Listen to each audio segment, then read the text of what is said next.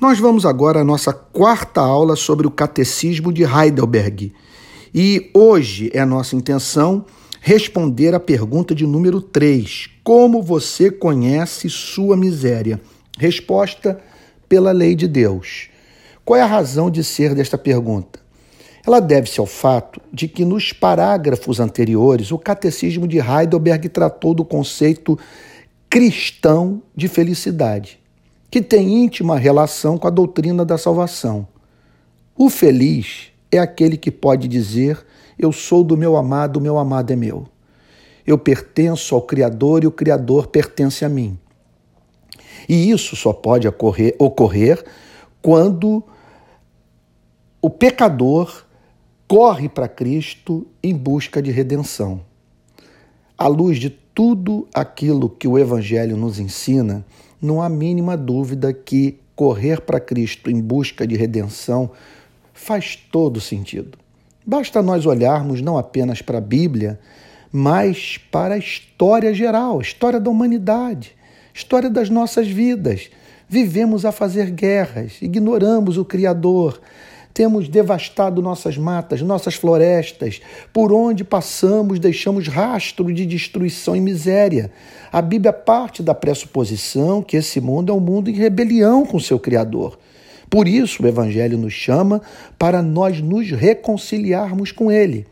Pois bem, essa reconciliação é central para que o homem viva uma vida bem-aventurada não é vida que se viva aquela que é vivida longe da única fonte de verdadeiro prazer, da fonte da real paz, da autêntica alegria, que é o Criador, como diz o salmista, que é o arrimo da nossa sorte.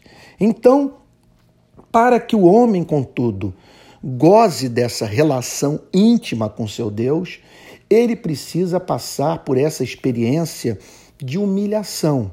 Faz todo sentido. Longe de ser Deus se afirmando sobre suas criaturas, as esmagando, as esmagando, perdão, quebrando sua autoestima. A ideia não é essa. A ideia é nós tomarmos consciência da nossa miséria. E em tomando consciência da nossa miséria, corrermos para Ele em busca de redenção. Nós devemos correr para Ele, veja só, antes de o buscarmos a fim de encontrarmos a felicidade, embora isso esteja envolvido, mas entendermos que esta felicidade deve ser vista como subproduto da redenção. Nós devemos buscá-lo por conta da necessidade imperiosa de sermos redimidos, de sermos perdoados. E para que busquemos essa redenção, nós precisamos ter consciência da nossa miséria, de que nós carecemos da misericórdia de Deus, que estamos destituídos da sua glória. E para tomarmos consciência desse fato, é fundamental que tenhamos contato com a lei de Deus. Por quê? Porque a lei de Deus é a expressão do caráter de Deus. Deus revelou à humanidade o seu ser. E ao revelar o seu ser, ele revelou à humanidade o que, que ele espera dos seres humanos. Porque, sendo ele um Deus santo, santo, santo, ele não pode, mas de maneira nenhuma, criar seres à sua imagem e semelhança, sabe? e sem deles exigir é, que os mesmos vivam a vida que o próprio Deus vive, que é uma vida de amor. Pecar é não amar. O que, a lei, o que a lei trata de fazer é, é, é apresentar o chamado de Deus para que vivamos uma vida de amor. E um amor que envolve o Criador e um amor que envolve tudo aquilo que o Criador ama. E o Criador ama os seres humanos, e por isso, por amor ao Criador, nós devemos amar os membros da nossa espécie. E quando nós não amamos, nós pecamos. E é o contato com a lei que revela a nossa necessidade de perdão. A lei realmente nos leva a, a experimentar esse senso de miséria.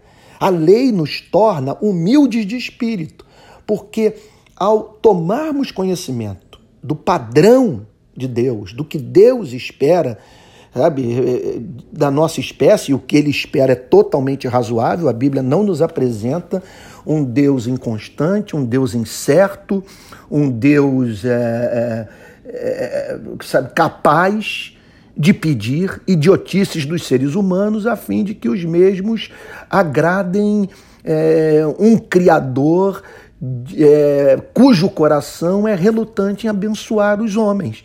A Bíblia não nos apresenta essa espécie de Deus que mais se parece com o conceito bíblico do diabo.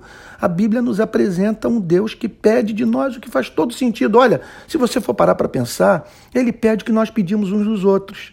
Nós pedimos solidariedade, nós pedimos, nós pedimos é, verdade, nós pedimos sinceridade, nós pedimos honestidade. E muitas vezes nós não somos solidários, nós não somos honestos, nós não somos sinceros, nós esperamos ser tratados com compaixão no nosso sofrimento, mas nem sempre nós lidamos com misericórdia com o sofrimento do próximo.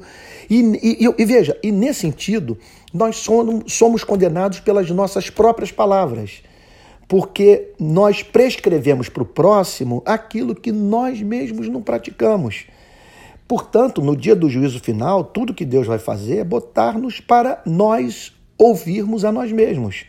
E como se naquele dia ele apertasse a tecla play de um gravador que carregamos a vida inteira pendurado sobre o nosso pescoço sabe? E que registrou todas as vezes que nós emitimos um julgamento de natureza moral.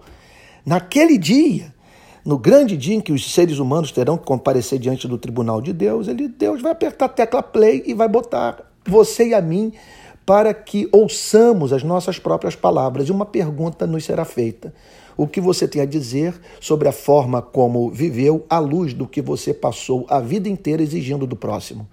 Todos ficaram corados de vergonha. Então é a lei que revela a nossa miséria, sabe? Não um padrão ético socialmente construído, mas a lei na sua plenitude, a lei que diz a seguinte coisa: Ouve, ó Israel, o Senhor vosso Deus é o único Senhor, amarás, pois, o Senhor teu Deus com toda a tua força, com toda a tua alma, com todo o teu coração, com todo o teu entendimento, e amarás o próximo como a ti mesmo.